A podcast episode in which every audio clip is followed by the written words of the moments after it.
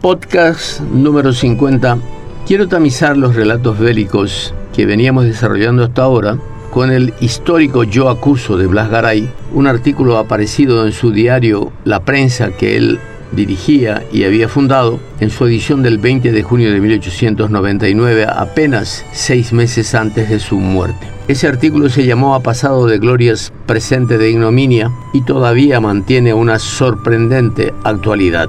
El año de 1810, la provincia del Paraguay, abandonada a sus solas fuerzas, rechazó las intimaciones de sometimiento que le hizo el gobierno revolucionario de Buenos Aires. Las rechazó en el terreno diplomático por resolución del Congreso de la provincia, quien no quiso reconocer ninguna autoridad que directamente no emanase de España, y las rechazó en el campo militar, venciendo en las batallas de Paraguarí y en la de Tacuarí al ejército que venía a sojuzgarla. Las negociaciones diplomáticas que se sucedieron, coronadas por el Tratado del 12 de octubre de 1811, aseguraron la independencia del Paraguay. En 1812, fuerzas portuguesas ocuparon nuestro abandonado fuerte de Borbón fuerzas paraguayas inmediatamente enviadas por un subalterno que antes de consultar a sus superiores proveyó a lo que el honor de nuestras armas exigía, consultando solamente sus sentimientos de patriota, lo recuperaron inmediatamente.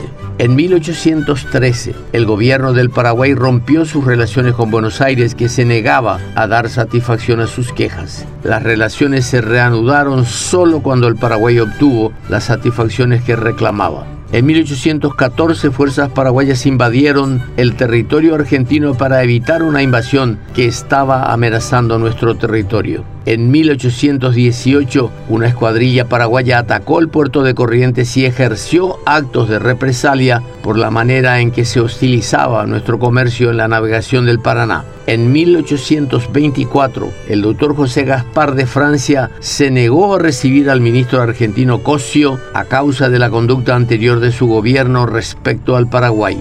En 1826, el mismo Francia despidió al enviado brasileño Correia de Cámara y cortó las relaciones con las provincias del norte porque no se atendía sus reclamaciones. En 1829, como condición previa para reanudar sus relaciones con el Brasil, el dictador exigió que se fijasen los límites del Paraguay en su parte septentrional en el Río Blanco y en el Jaurú en la sección occidental y no siendo aceptadas estas proposiciones, despachó al encargado de negocios que le envió el emperador. En 1831, Francia protestó de la venta hecha por el gobierno argentino de los terrenos ubicados entre el Aguapeú y el Uruguay, alegando sobre ellos en favor de nuestro país derecho de soberanía y amenazando con destruir todos los establecimientos que en ellos se hicieren. En 1842, fuerzas paraguayas atacaron a las de la República de Río Grande y las arrojaron del territorio nacional que habían violado, despojándoles del botín que tenían recogido.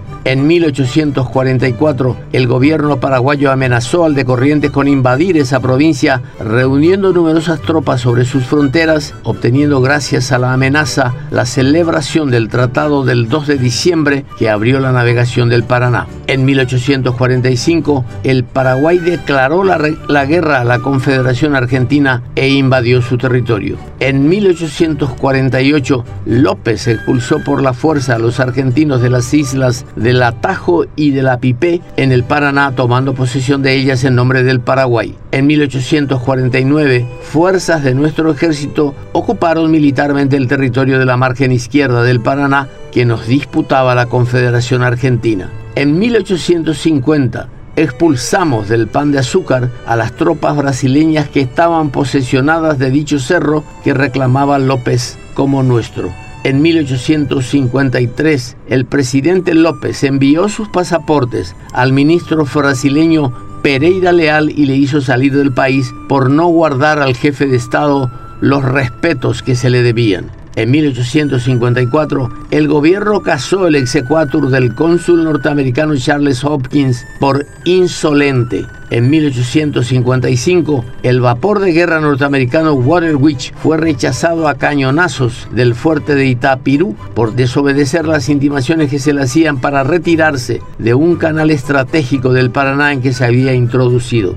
En el mismo año de 1855, una poderosa escuadra brasileña fue enviada contra el Paraguay al mando de don Pedro Ferreira de Oliveira para apoyar las reclamaciones del imperio mientras nuestras fronteras terrestres eran amenazadas por dos ejércitos en el norte y en el sur el comandante de las Tres Bocas negó el paso a los 12 o 14 buques de la escuadra que hubo de detenerse y Oliveira llegó a la Asunción en el Amazonas, único al que se le permitió remontar el río y suscribió un tratado que le valió en su patria ser llevado ante un consejo de guerra. La Santa Sede se negó a investir de episcopado a la persona propuesta por el gobierno de don Carlos Antonio López y el gobierno paraguayo comunicó a su santidad que no estaba dispuesto a renunciar a ningún ninguno de los derechos del patronato y que lamentaría que por desconocerlo su santidad hubiera que separarse de su obediencia la iglesia paraguaya. El obispo fue ordenado inmediatamente. En 1859, el Paraguay garantizó y prometió hacer cumplir con sus fuerzas el Tratado de Paz entre Buenos Aires y la Confederación Argentina. En 1864, el Paraguay se lanzó a una guerra que había de durar casi seis años contra tres potencias aliadas por defender a la República Oriental del Uruguay de las acechanzas del Imperio del Brasil y de la República Argentina. Tal es nuestro pasado. Es el pasado de los tiranos, pero nos consuela de nuestra abyección presente. Sí, esta es la palabra. Ministro extranjero hay que hace alarde de su influencia omnipotente con este gobierno y de la participación que toma en los negocios internos del país. Ministro nacional hay que no se ha justificado hasta ahora del crimen de traición a la patria que se lo imputa y está confesado tácitamente y mientras tanto celebra con el extranjero convenios diplomáticos ignominiosos. Y hay cámaras compuestas de paraguayos que contemplan estas cosas y cobardemente callan y las encubren. Grande desgracia, pero gloriosa fue el aniquilamiento de la nación en la guerra. Desgracia mayor es su envilecimiento que la destruye moralmente. Y para consolarnos, triste cosa, no podemos mirar al porvenir. Da de sí tan mezquino fruto la juventud. Hay que buscar consuelo en el pasado, en los hechos de la tiranía que son nuestra única gloria. Pobre Paraguay. 20 de junio de 1899, Blas Garay. Seguimos los relatos dando continuidad a las características de los campamentos militares paraguayos durante la guerra contra la Triple Alianza y salimos ahora de la zona llamada del cuadrilátero. Cuando el 19 de febrero de 1868 fuera vencida la resistencia de Humaitá, el avance ya incontenible de la Armada Imperial tomó insegura la posición de López y sus fuerzas en Paso Pucú.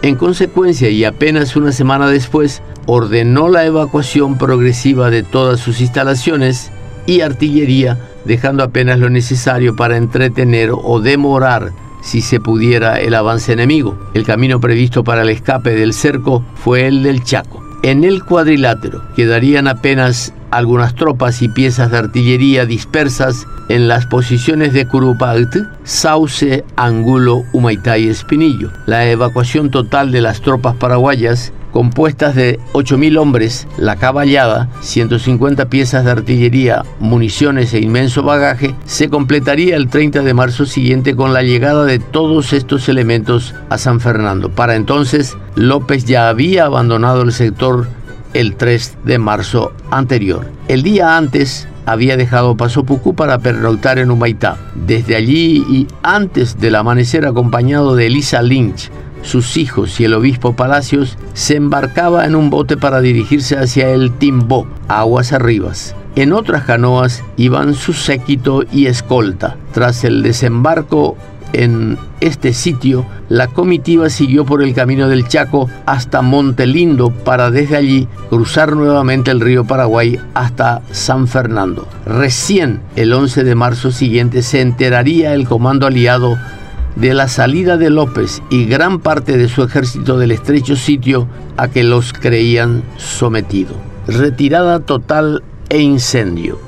En la noche del 21 de marzo, el general Barrios ordenaba a todas las unidades que todavía ocupaban las posiciones mencionadas anteriormente a que se retiraran con todas sus fuerzas y sus respectivos comandos hacia Humaitá con la indicación de que previamente debían incendiar todos los cuarteles. El único reducto paraguayo mantenido dentro del cuadrilátero era la fortaleza, pero más al este, en Encarnación, todavía permanecían 1.200 hombres de caballería, 100 de infantería con cuatro piezas de artillería de campaña, los que fueron convocados a engrosar el grueso del ejército paraguayo acampado en San Fernando. Toda la fuerza de este campamento sumaba un total aproximado de 15.000 efectivos incluyéndose en ellas las guarniciones de Humaitá y El Timbo. En contrapartida, el ejército aliado contaba con 50.000 hombres, además de la tripulación de la escuadra imperial dominando ya todo el curso del río Paraguay.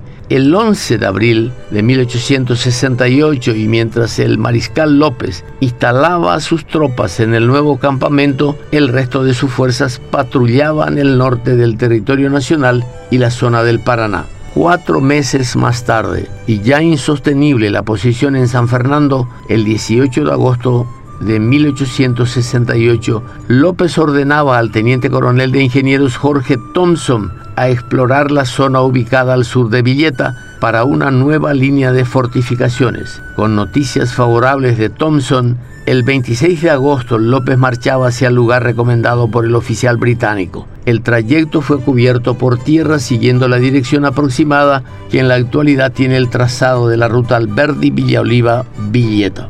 El primero de septiembre, las fuerzas aliadas ocuparían el campamento de San Fernando ya por entonces abandonado. Al día siguiente de esta fecha, el jefe paraguayo y sus familiares con el resto de su comitiva ingresaban a la zona protegida por las flamantes fortificaciones del Piquisir, una instalación provisoria en la loma del Cumbarití alojó el séquito en tanto se construía en Itaibate la nueva sede para residencia y cuartel general del mariscal. El 8 de septiembre este edificio estaba listo y sus ocupantes dentro de él.